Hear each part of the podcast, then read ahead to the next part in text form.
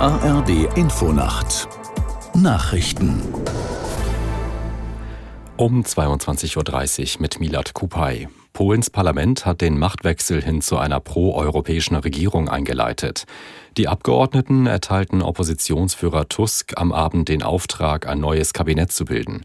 Zuvor war der nationalkonservative Premier Morawiecki in einer Vertrauensabstimmung gescheitert.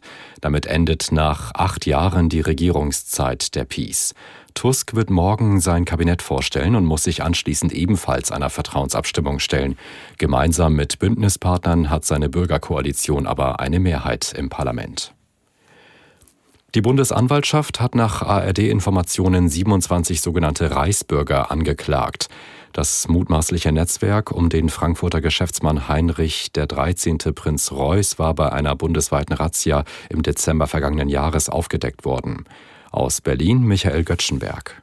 Die Bundesanwaltschaft wirft den Männern und Frauen vor, einen Staatsstreich geplant zu haben, um die verfassungsmäßige Ordnung der Bundesrepublik Deutschland zu beseitigen und einen neuen Staat nach dem Vorbild des Deutschen Kaiserreichs von 1871 zu errichten. Die Bundesanwaltschaft wollte sich auf Nachfrage nicht äußern. Nach ARD-Informationen wird die Bundesanwaltschaft weitere neun Beschuldigte vor dem Oberlandesgericht Stuttgart sowie acht vor dem Oberlandesgericht München anklagen. Eine Anklage der insgesamt 27 Beschuldigten an einem Ort wäre rein logistisch nicht möglich gewesen. Die FDP befragt ihre Mitglieder, ob sie ihren Ausstieg aus der Ampelkoalition wollen. Der Bundesvorstand brachte das Vorhaben auf den Weg, nachdem mehr als 500 Parteimitglieder es gefordert haben. Die Befragung wird online durchgeführt und soll schnellstmöglich beginnen.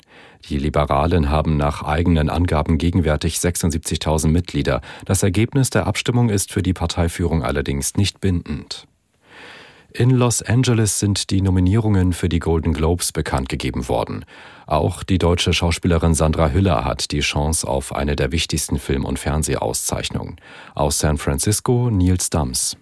Sandra Hüller ist für ihre Rolle im Justizdrama Anatomie eines Falls nominiert. Darin spielt sie eine Schriftstellerin, die sich wegen Mordes verantworten muss. In der Kategorie Beste Darstellerin in einem Filmdrama tritt Hüller unter anderem gegen Carrie Mulligan für ihre Rolle in Maestro oder Lily Gladstone an, die in Killers of the Flower Moon mitgespielt hat.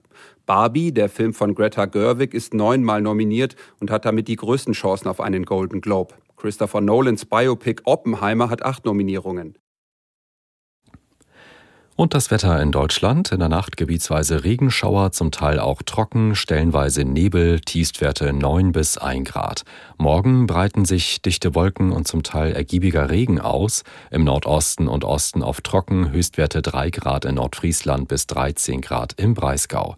Am Mittwoch im Norden und in den Hochlagen etwas Schnee bei 3 bis 10 Grad. Das waren die Nachrichten.